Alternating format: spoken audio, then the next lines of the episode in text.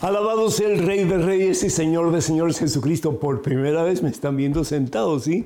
Porque es que hoy vamos a usar parte de las preguntas que hemos eh, leído y las respuestas que hemos dado anteriormente, porque creemos que son buenas y que es importante y meritorio que revisemos un poquito la teología de esas preguntas. Estoy aquí en EWTN, Radio Católico Mundial, con ustedes y sobre todo quiero desearles un felicísimo año nuevo cargado de bendiciones de esperanza, de amor, de paz para todos y cada uno de ustedes y para el mundo entero.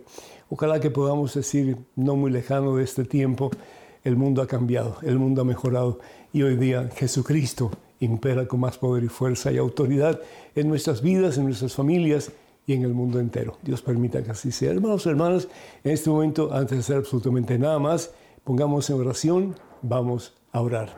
En el nombre del Padre, del Hijo y del Espíritu Santo, Amén. Padre amantísimo, Padre bueno, Padre misericordioso. Gracias, oh Dios, por el don de la vida. Gracias, Padre Santo, por este hermano que me está escuchando. Bendícelo en abundancia en este comienzo de año. Santifícalo, Señor. Guíalo con mano firme y poderosa en el camino de la victoria que eres tú, Señor Jesús, en quien todo lo podemos y para quien todo es posible. Bendice a esta hija tan amada por ti, Señor. Cuídala, protéjala de todo mal y ayúdala para que ella pueda cimentar su vida más y más en esa roca inquebrantable, poderosa, en esa roca fuerte que es Jesús, tu Hijo, nuestro Señor.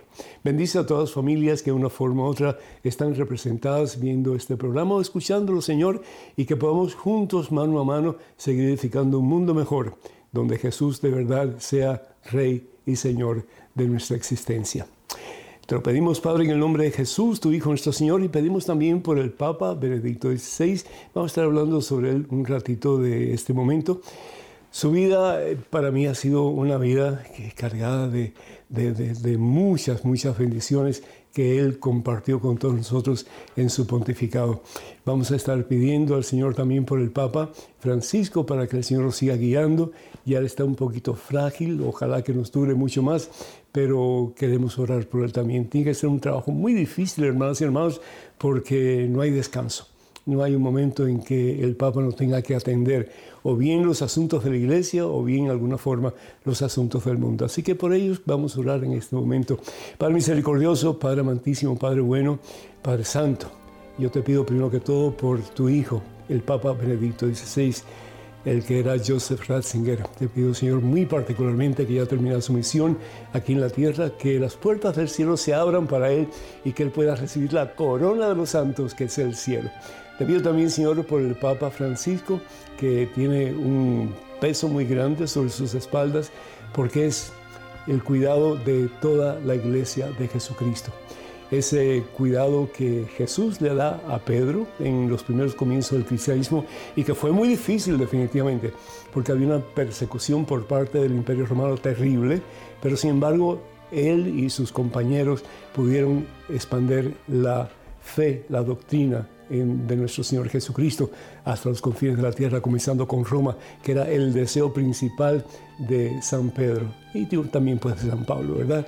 Pensaban que desde Roma podían llevar con más efectividad el Evangelio de nuestro Señor Jesucristo al mundo entero.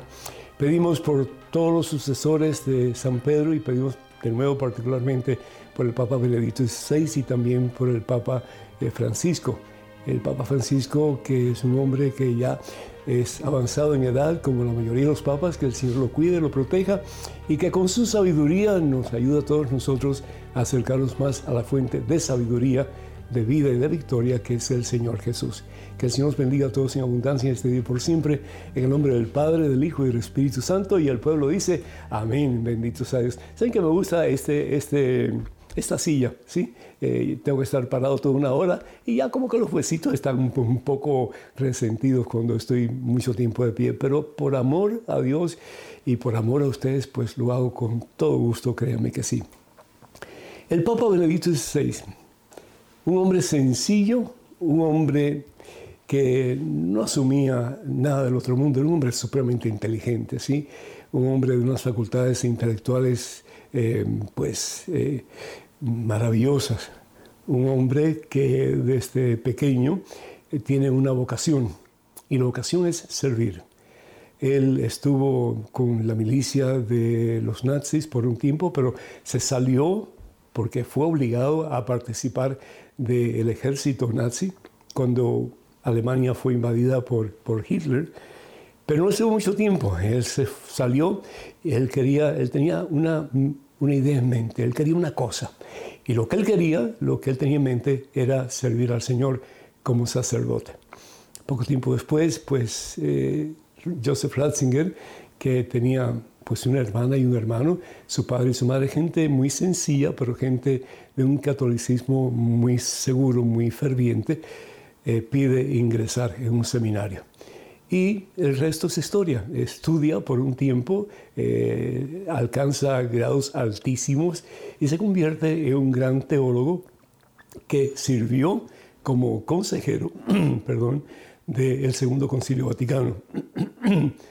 y él estuvo pues sirviendo en el Concilio Vaticano hasta que se terminó y después fue a enseñar a unas prestigiosas universidades de Alemania en aquel entonces.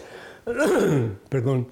Em, lo miraron a él, lo vieron a él, vieron la capacidad que él tenía intelectual y también su amor a la doctrina de la Iglesia Católica, que fue proclamado arzobispo de Múnich por el Papa eh, Pablo VI.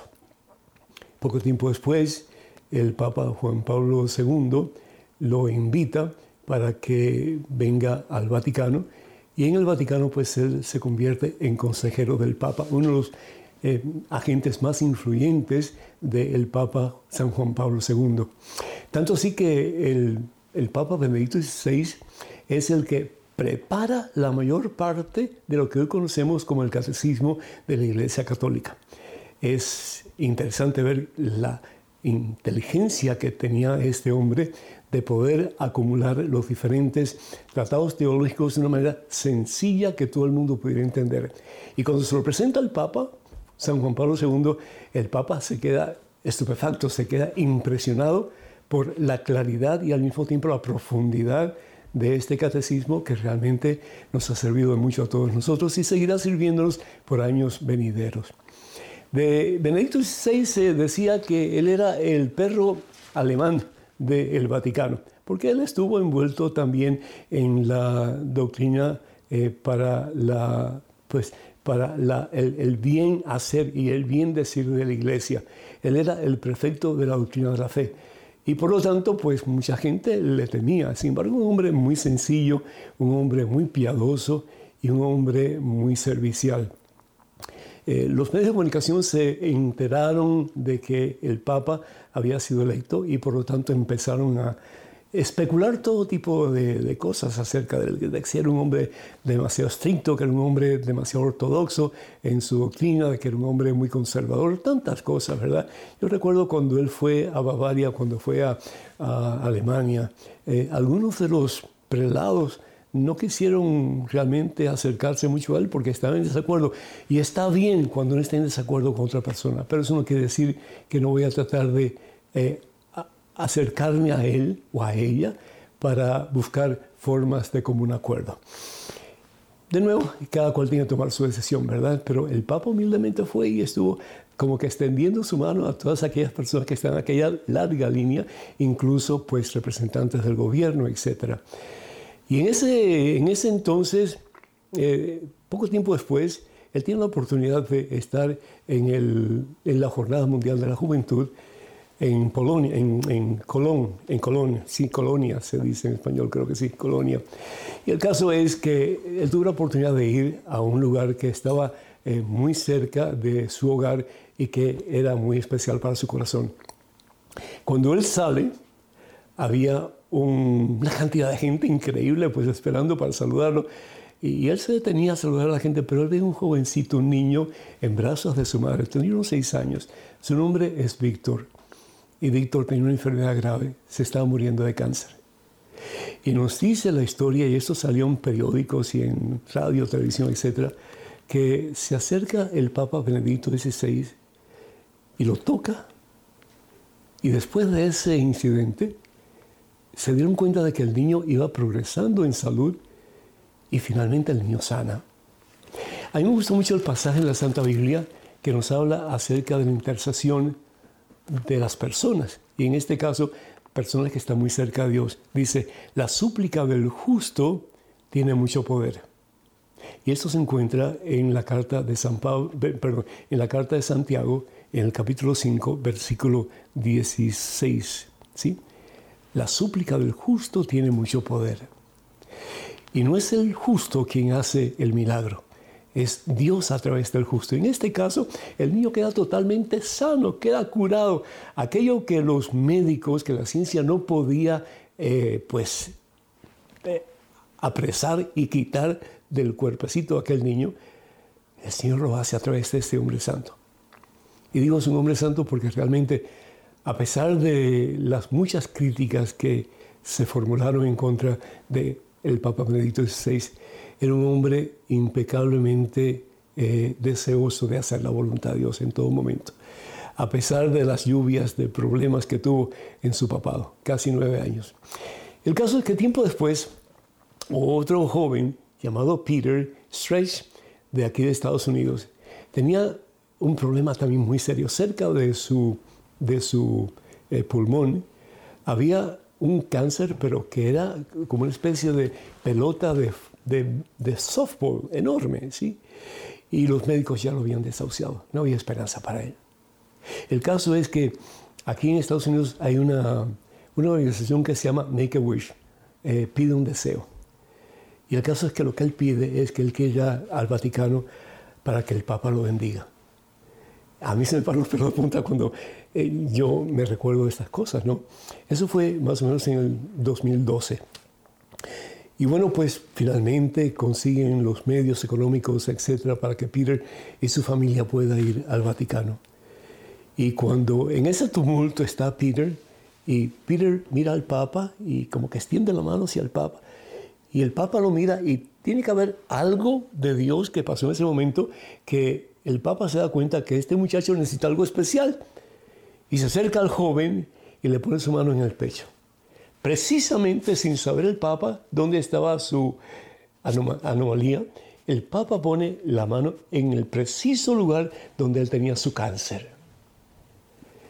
Y nos dice pues la historia médica que después de eso, cuando Peter regresa a su casa y va a hacerse otro examen, estaba completamente sano.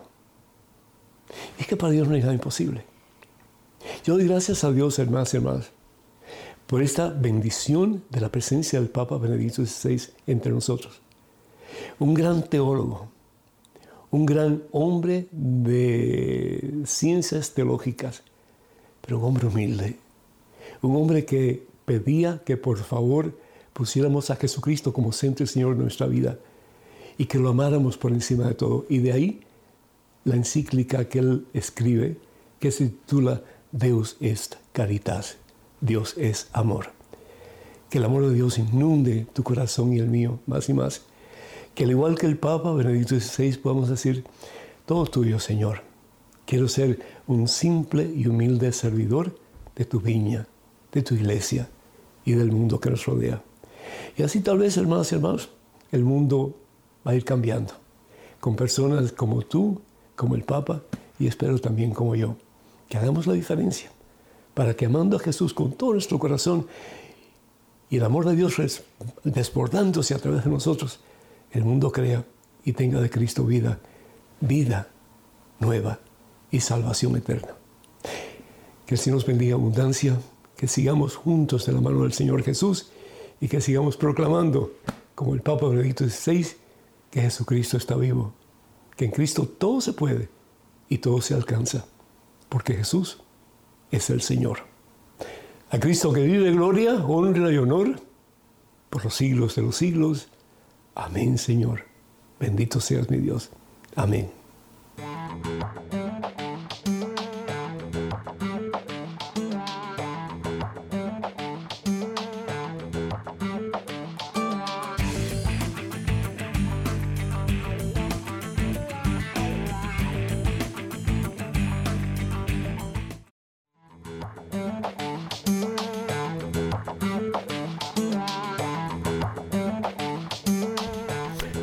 De Reyes y gloria al Señor de Señores Jesucristo, hermanos y hermanos. Qué gusto estar con ustedes en este segmento de su programa Conozca Primero su Fe Católica. Soy el Padre Pedro Núñez. Tenemos en estos momentos una llamada de una persona que prefiere no revelar su nombre, es anónimo, eh, llama desde Fresno, California. ¿Me escuchas, hermano? Sí, buenas tardes, Padre. Muy buenas tardes, amigo. El Señor te bendice. ¿Cómo estás? Gracias, Padre. Amén. Este, mire, tengo una pregunta. Adelante, por favor. Este, a una señora de, que está en la iglesia me dijo, tengo un crucifijo en la casa y un día entró en mi casa y, y, me dijo que el crucifijo estaba mal, que, que, no estaba, no debe de estar la cabeza de nuestro Señor Jesucristo uh, por, por el lado izquierdo. Ajá. O por el lado derecho, no me acuerdo, pero me dijo así y quería saber este, si, si es cierto eso. ¿Y cómo, cómo sabe ella en, eh, ¿Cómo murió Jesús? Es decir, con la cabeza de un lado del otro. ¿Cómo sabe ella? Sí, es lo que le pregunté. pues sería bueno que le preguntes, mi hijo, para cuando te enteres, pues déjame saber, me gustaría saber, porque yo realmente no sé. Y yo no he visto ningún pasaje bíblico que dice que Jesús murió de la cabeza de un lado al otro. Simplemente habla de que expiró y le entregó su espíritu al Padre. Es decir, Padre, en tus manos encomiendo mi espíritu y expiró. Ahora, si fue la cabeza de un lado o del otro, eh, la Biblia no lo dice. Que yo sepa, la Biblia no lo dice, pero si encuentras un pasaje en la Santa Biblia que diga de qué forma cayó la cabeza, me gustaría mucho que nos lo dijeras. Así que por favor, pregúntale a la señora y que tenga información y nos llamas de nuevo y nos dejas saber, ¿cierto? Bueno, pues cuento contigo. Tenemos en estos momentos un correo electrónico con una pregunta. Adelante, por favor. Padre Pedro, soy estudiante de odontología desde muy pequeño sufrí maltratos de mi madre. Me pegaba, insultaba, incluso me comparaba con otros niños.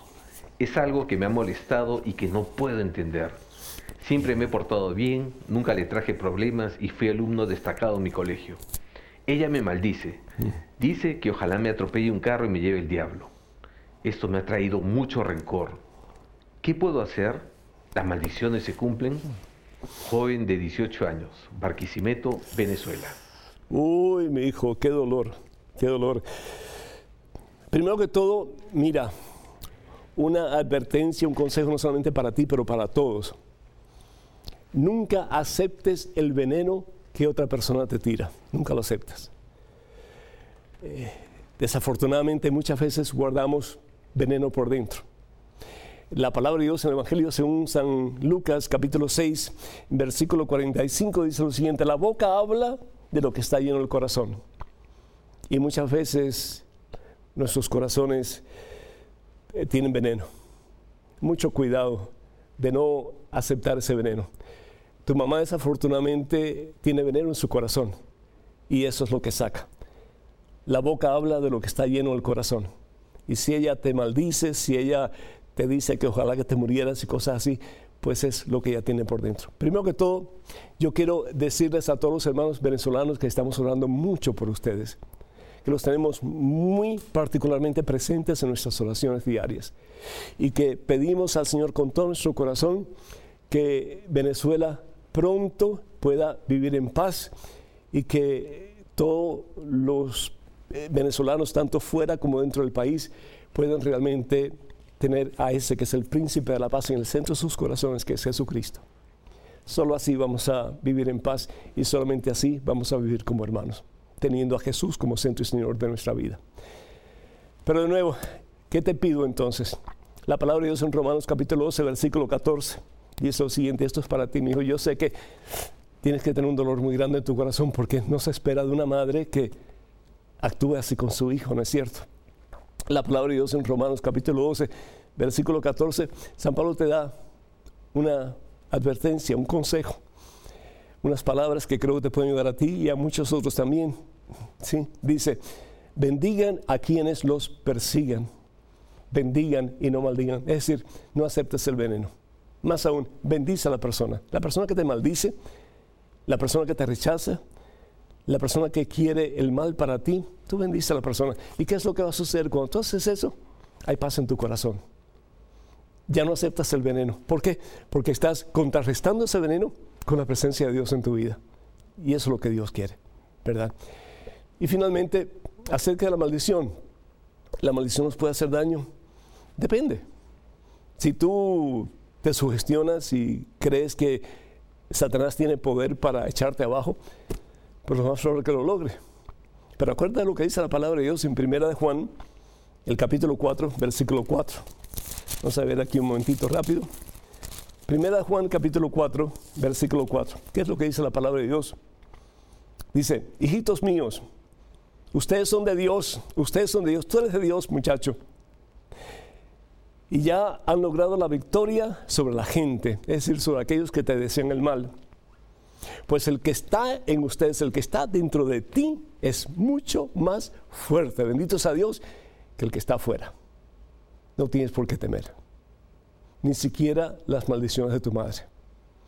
Pídele al Señor que esas maldiciones que tu madre te está echando, que nos regresen a ella. Porque desafortunadamente yo imagino que ella tiene que tener ese corazón duro, ese corazón envenenado, porque tal vez algún hombre le hizo mal Tal vez algún hombre le hizo daño.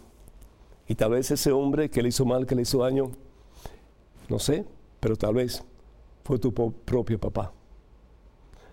Así que ora mucho por tu mami. Pídele mucho al Señor. Y si es posible, cuando tengas oportunidad, dile lo mucho que tú la amas. Aunque te rechace. ¿Sabes una cosa? Amor con amor se paga. Y cuando somos capaces de amar con el corazón de Jesucristo, pensemos. Pensemos. Puede estar convencido de eso. Tenemos en estos momentos una pregunta con, en un correo electrónico. Adelante, por favor. Padre Pedro, ¿por qué nos persinamos y amamos la cruz si en la Biblia no nos enseñan a echarnos la bendición y en varios versículos dice que Jesús maldijo la cruz? ¿Por qué nos regimos por la religión de Roma si precisamente por ellos murió Jesucristo? Muchas gracias. Victoria desde Colombia. Victoria, yo no sé por qué religión tú te riges, pero nosotros nos regimos, nos, regimos por las enseñanzas de Jesucristo. Y es Jesús quien establece su iglesia. Y no la establece en Roma.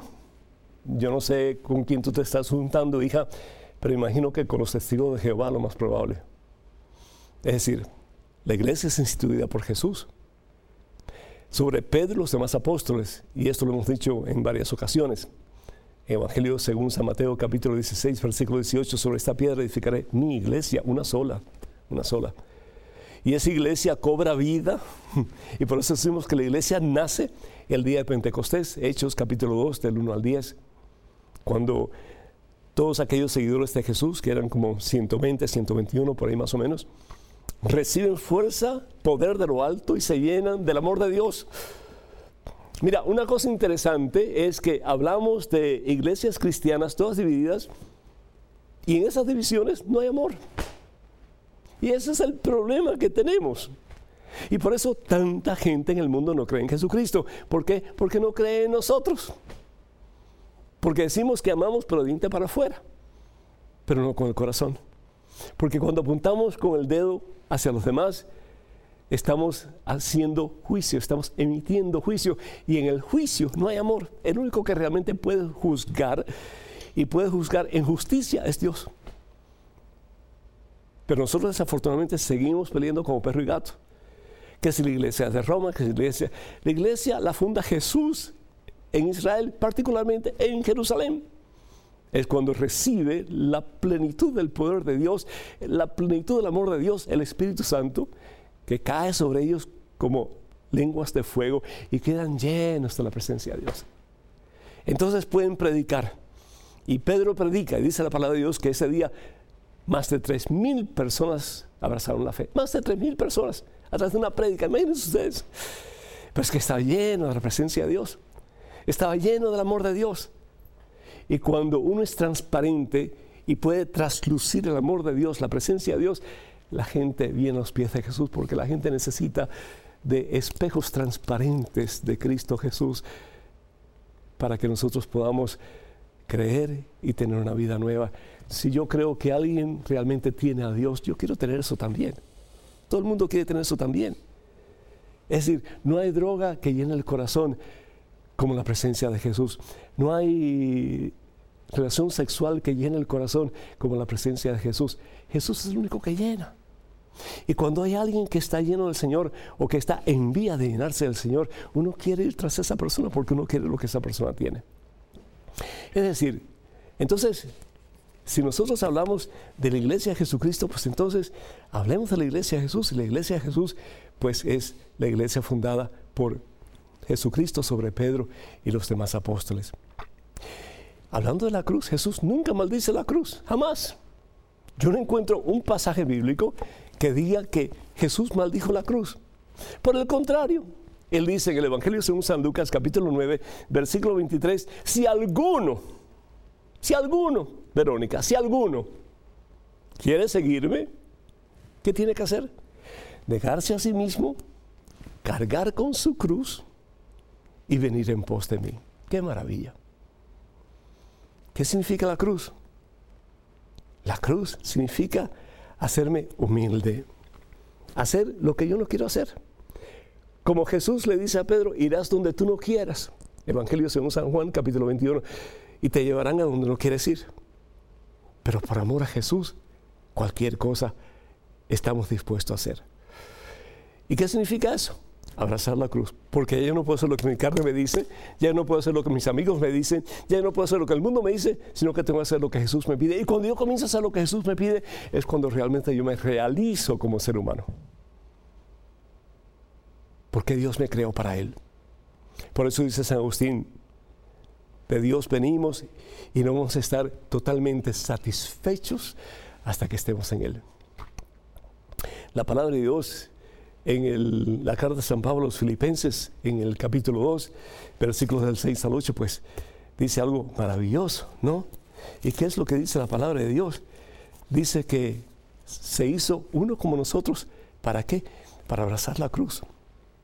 Y termina San Pablo diciendo en 1 Corintios capítulo 1, versículo 18, lo siguiente, fíjense, bien es cierto que el lenguaje de la cruz resulta una locura para los que se pierden por favor, Verónica, recapacita.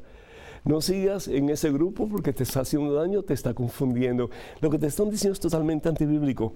Bien es cierto, por otra parte, escucha, que el lenguaje de la cruz resulta una locura para los que se pierden, pero para los que se salvan, para nosotros es poder de Dios. Es poder de Dios. ¿Por qué? Porque no hay domingo de resurrección sin Viernes Santo. No hay gloria sin cruz porque la cruz de nuevo implica renuncia al mundo sin Dios para poner a Dios como centro y Señor de nuestra vida. Y eso implica dejar muchas cosas para hacer siempre, en todo momento, perseverantemente la voluntad de Dios. Bendito sea el Señor. Tenemos a Virginia desde Chicago, vía telefónica. Virginia, ¿me escuchas? Buenas tardes, Padre Pedro. El Señor te bendice y te haga santa. ¿Cómo estás, mi hija? Bien, gracias a Dios. ¿Y usted? Bendecido y con, con ustedes más bendecido todavía. Adelante con tu pregunta, por favor. Es que tengo una petición y, tengo una pregunta. Adelante. La pregunta es, este, a una de mis hermanas tiene a un hijo que tiene, mi sobrino ya tiene como tres, cuatro niños y ya unos ya están grandes y otros chicos y no han sido bautizados. Ajá. Y mi hermana le dice que los bautice que porque si no pues no se van a, se van a ir a un lugar, no se van a ir al cielo. Y él le dice, no, dice, él dice, él está con que todos nos vamos a ir al cielo. Mm, o sea, mm, mm, y, dice que porque él no va a ir, él no va a misa, él no se acerca a Dios, cree en Dios y todo, pero él no hace lo que tenemos que hacer. Pero, pero él está él está, dice que todos nos vamos a ir al cielo, que no va a haber ninguno que no se Está jugando con fuego, ¿sí? Porque el no hacer la voluntad de Dios implica rechazar a Dios. Y rechazar a Dios conscientemente implica, pues, no querer estar con Dios. Y el no querer estar con Dios no solamente lo afecta a él, pero afecta a sus hijos porque van a crecer en una situación que de espiritualidad cristiana muy poco. Entonces no solamente él va a ser eh, responsable por su decisión de no hacer la voluntad de Dios, sino que también va a ser responsable porque sus hijos no hagan la voluntad de Dios y así sucesivamente. Está, está realmente caminando en arena movediza y las implicaciones son funestas porque si no obedecemos la voluntad de Dios, si pecamos y le damos la espalda a Dios, eh, Dios, por muy Dios que sea, por muy poderoso que sea, Él no tiene eh, la forma de hacernos eh, obedecerle a Él si nosotros no queremos, porque al fin y al cabo Él respeta nuestra libertad. Infinitamente respeta nuestro libre albedrío. Porque ella ha tratado muchas maneras de decirle y no hace caso. Pues que no, no se dé por vencido. Es decir, el que persevera eh, alcanza y el que persevera hasta el final, como dice el Señor Jesús, vencerá en todo el sentido de la palabra. Así que no, eh, oración y, eh, seguir aconsejando y dicen que tanto va a cantar la fuente hasta que se rompe, ¿no es cierto? Así que ánimo y adelante ánimo y adelante. Bendito sea Dios. Hermanos y hermanos, que lástima el tiempo pasa demasiado rápido. El teléfono para que nos llamen con sus preguntas, sus comentarios, sus dudas, y estamos aquí para servirles. Es el 205-271-2924. 205-271-2924. Vamos a una pequeñísima pausa, pero regresamos en cuestión de momentos. Así que, hermanos y hermanos, por favor no se vayan, quédense con nosotros.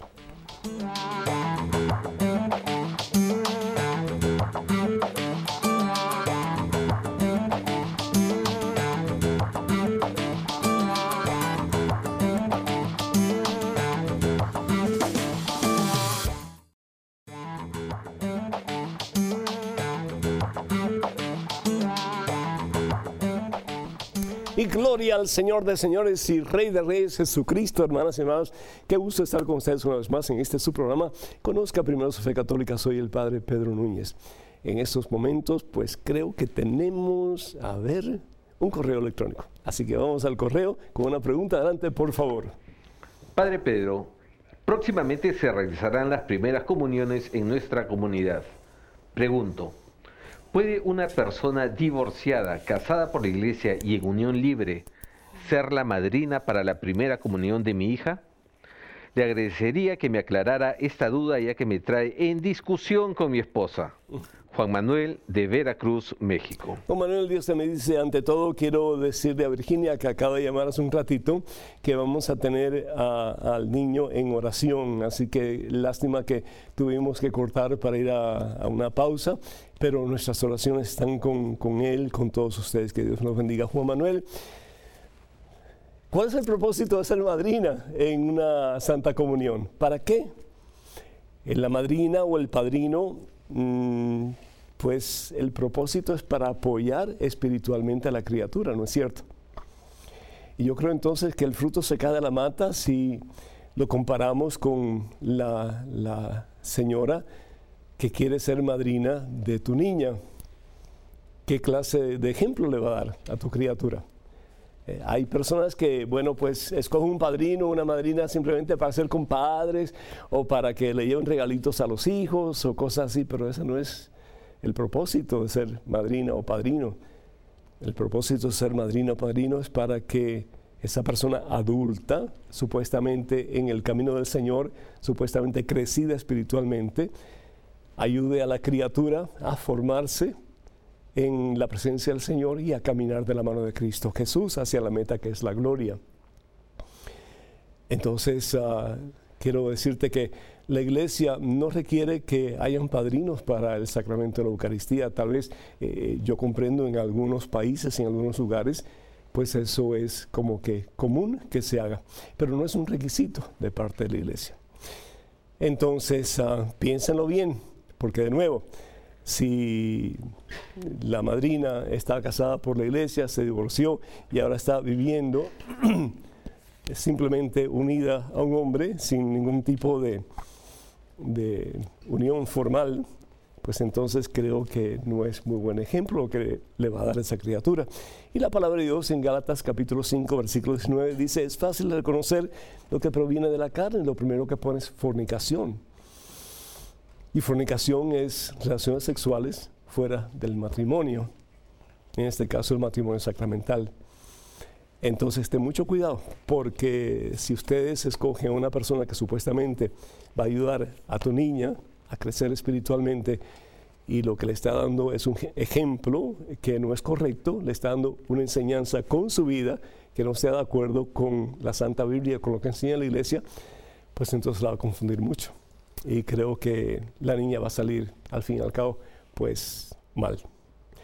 Por lo menos en lo que se refiere a la espiritualidad de ella. Así que tengan muchísimo cuidado por el amor de Dios. Cuenten con estas oraciones. Tenemos en estos momentos un correo electrónico. Una pregunta, adelante, por favor. Padre Pedro, en una de mis confesiones el sacerdote me preguntó si me arrepentía de mis pecados. Dije que sí porque no los quería volver a cometer, aunque no tenía dolor por ellos, a pesar que antes de la confesión sentía angustia y dolor. En otra ocasión el sacerdote dijo que no confesara mis pecados por mandamientos, sino que fuera más específica. Me disgusté, pero para hacerle caso los confesé con más claridad. Luego me preguntó, ¿cómo te sientes? Respondí, mejor, pero para callarle la boca. ¿Están mal estas confesiones? Omaira desde Venezuela. Omaira, ¿qué estás tratando de hacer? ¿Ganar un certamen de aprobación? Es decir, el sacerdote no está ahí para aprobar lo que tú haces o es aprobar lo que tú haces. Simplemente el sacerdote está para dos razones. Primero, para ser agente de reconciliación entre el penitente y Dios. Eso es, ¿sí? Él no está ahí para emitir juicios, ni para ponerte el dedo así, ni para decirte cosas. Y segundo, para aconsejarte de una manera que tú puedas mejorar tu relación con el Señor. Y de ahí la penitencia. La penitencia que no solamente es un consejo que se toma o se deja, sino que es un consejo que se da y se tiene que cumplir. Entonces, el, enumerar así, eh, pues falté al tercer mandamiento, falté al octavo mandamiento, eh, es decir, no estás diciendo prácticamente nada. Eh, pues estás diciendo, estás acusándote de cosas que has hecho por una forma muy general. Y realmente para que el sacramento de la reconciliación o la confesión tenga más efectividad, pues no solamente hay que confesar así grandes rasgos, sino que hay que enumerar los pecados. ¿Y por qué? No para sentirte mal, no para flagelarte espiritualmente, sino para que, primero que todo, tú delante de lo que estás diciendo reconozcas dónde están tus fallas, pero no para echarte hacia abajo, sino para ver cómo con la ayuda de Dios, con la gracia de Dios que recibes en el sacramento de la reconciliación, en el sacramento de la confesión, pues puedes ir mejorando, mejorando, mejorando, mejorando, hasta llegar a la meta que es unión con Cristo. La otra cosa es que le da la posibilidad al sacerdote, al confesor, para que él sabiendo cuáles son tus necesidades, cuáles son tus obstáculos, cuáles son los tropiezos que has tenido, que él puede decirte, mira, yo te aconsejo tal cosa y te voy a poner tal penitencia. Pero la penitencia no es para, de nuevo, flagelarte espiritualmente, sino para que tú puedas ser una persona mejor, una mejor cristiana. Entonces, no tienes que camuflajear nada. El sacerdote lo más probable es que ha escuchado lo que tú le has dicho y mucho más todavía. ¿Sí? porque somos como tanques de basura, donde viene el penitente a echarnos toda la basura que tiene. Bendito sea Dios, bendito sea Dios. Pero esa basura se la entregamos a Jesús para que la crucifique en su cruz en el Calvario. Entonces no tengas miedo, mija. Por el contrario, igual que la disposición del Hijo pródigo en el Evangelio según San Lucas capítulo 15, que fue donde el Padre y se echó a sus brazos y le dijo, Padre, no soy digno de ti. Y reconoció su pecado, o sus muchos pecados. ¿Y qué es lo que hace el Padre? Lo levanta, pone anillo en su dedo, sandalias en sus pies, y da gracias a Dios, porque este hijo mío estaba muerto y ha vuelto a la vida. Estaba perdido y ha sido encontrado. Y así sucede cuando tú vas a confesarte y estás limpiecita con fuerza y poder para comenzar una vida nueva. Y así sucede con todos nosotros, cuando al igual que tú nos confesamos y salimos limpios, renovados en el poder del amor de Dios. Que Dios te bendiga y que la próxima vez que te confieses sea para botar toda la basura que tienes y para que el Señor la recoja y la crucifique en su santa cruz.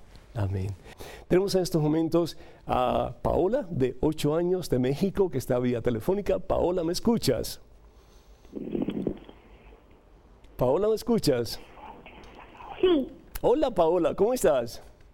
Bien. Que me alegro, bendito sea mi Dios. ¿Y qué quieres decirnos, Paola? Que si es necesario leer todos los días la Biblia. ¿Qué dijiste? Perdóname. Que si es necesario leer la Biblia todos los días. Es necesario, es decir, la Biblia es una carta de amor de Dios para ti y para mí. Y qué bueno que todos los días podamos leer un pedacito de esa carta de amor, porque no solamente nos enseña quién es Dios, pero nos enseña lo mucho que Dios nos ama a nosotros y hasta qué punto nos ama hasta dar a su propio Hijo en una cruz para que en Él tengamos vida y salvación eterna. Me dicen que acabas de hacer tu primera comunión, ¿cierto? El 13 de mayo. Qué bueno, Paola, pues tienes a Jesús dentro de tu corazón, que nunca pierdas esa presencia de nuestro Señor Jesucristo dentro de ti. Acuérdate que es importante la oración y si es posible, pues ah, pídele a tu mami, a tu papi que oren contigo un pedacito de la Santa Biblia, sobre todo el Nuevo Testamento, y que lo leas dos veces, la primera vez para la mente, es decir, información, y la segunda para el corazón, que es lo que Dios te dice, ¿verdad? Y que compartas con tu papi y con tu mami lo que Dios está diciendo a ti particularmente, y que ellos te guíen porque ellos saben un poquito más que tú, pero que de esa forma vayas creciendo en tu relación con el Señor Jesús y que lo llegues a amar a Él con la misma intensidad con que le ama a su Santísima Madre, la siempre Virgen María. Que Dios te bendiga, Paola. Muchas bendiciones para ti y para tus padres y para toda tu familia. Un abrazo grande en Cristo Jesús. Dios te cuide. Queremos en estos momentos un correo. Adelante con la pregunta, por favor. Padre Pedro, ¿podría decirme Padre, ¿cómo puedo hacer para querer más a Jesús? Quiero mucho a Dios, Jesús, María Santísima, pero cuando lo vea usted, Padre, se nota su amor a Dios y a mí me gustaría amar más a Jesús de ese modo, que se me note, que lo pueda transmitir. Quizás sea mucho pedir, pero es algo que ansío. Soy una simple laica. Analía desde Córdoba, Argentina. Analía, Dios te bendiga. Muchísimas gracias por ese elogio tan grande que me has hecho. Soy indigno de él pero muy agradecido. Qué hermoso si pues más y más se nos notara que estamos enamorados de Dios. Si se nos notara que más y más realmente somos extensiones de Jesús en este mundo. Qué diferente sería el mundo, es cierto. ¿Qué hacer para, para poder enamorarnos más de Dios?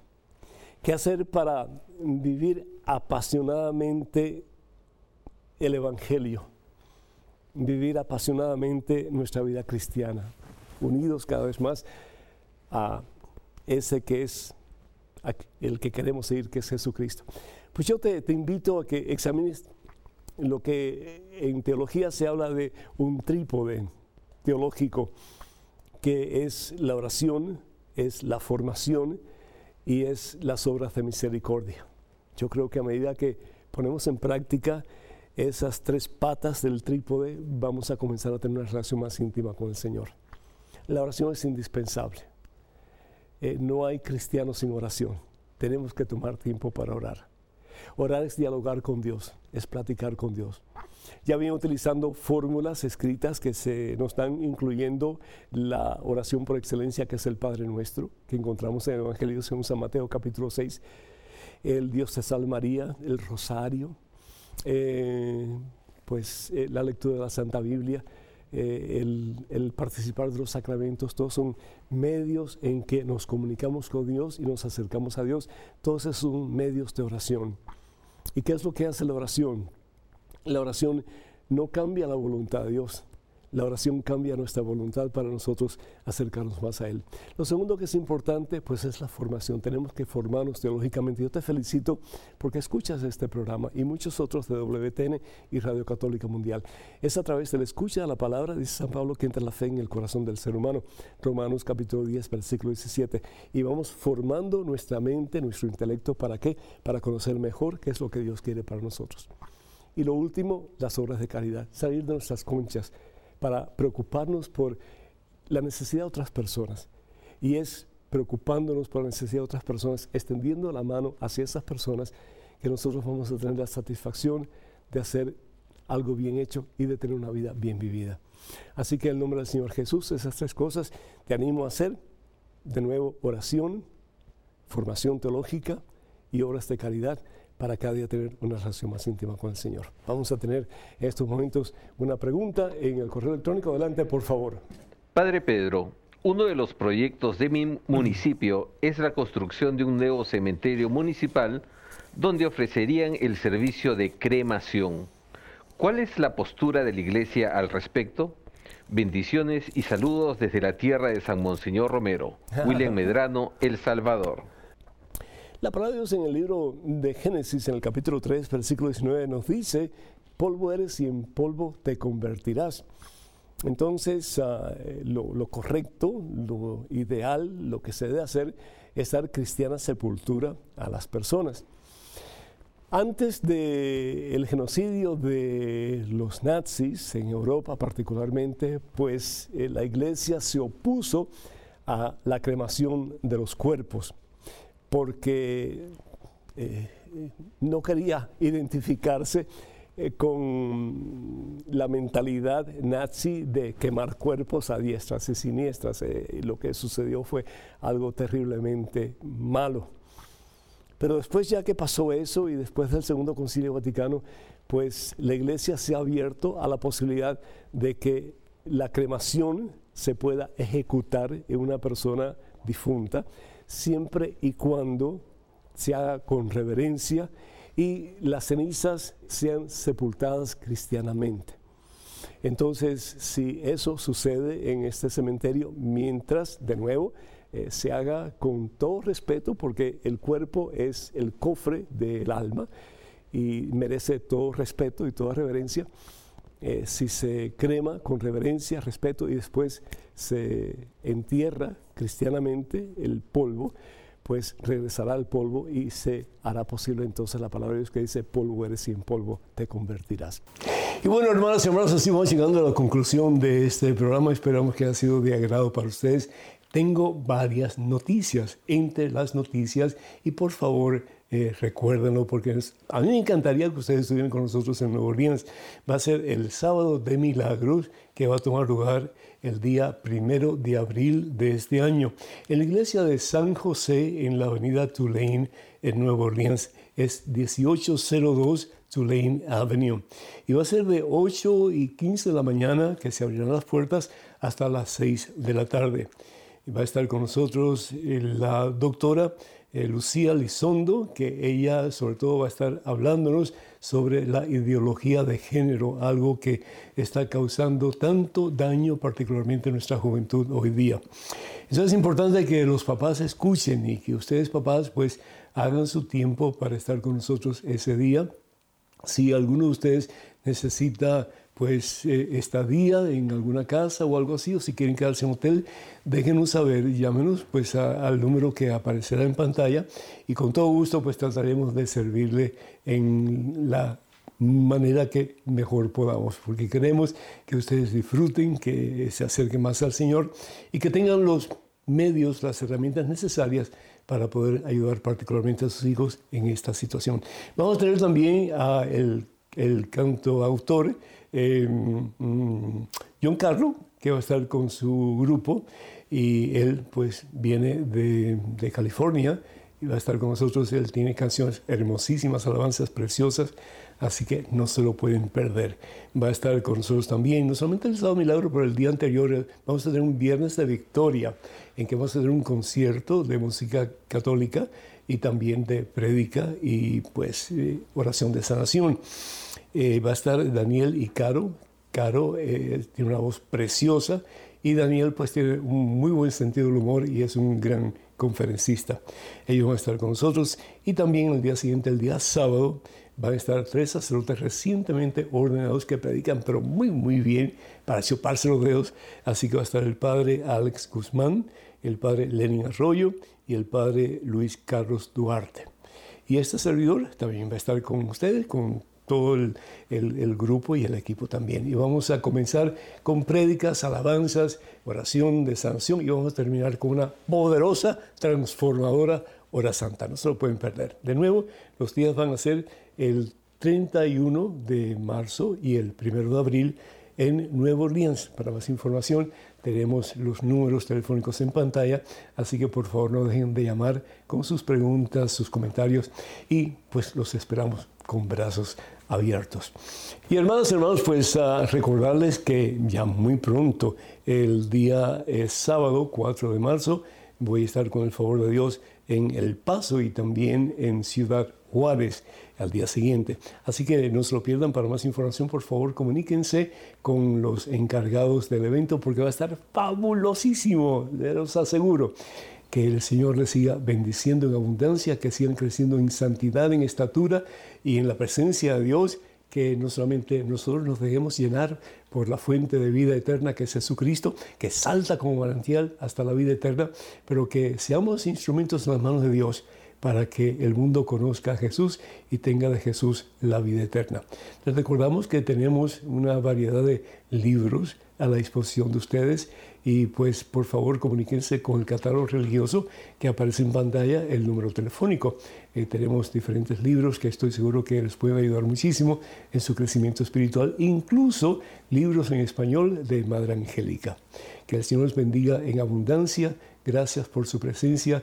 Por favor, sigan orando por este ministerio y cuando puedan, pues envíen sus donativos, ya que el costo de los medios de comunicación a nivel global son excesivamente caros.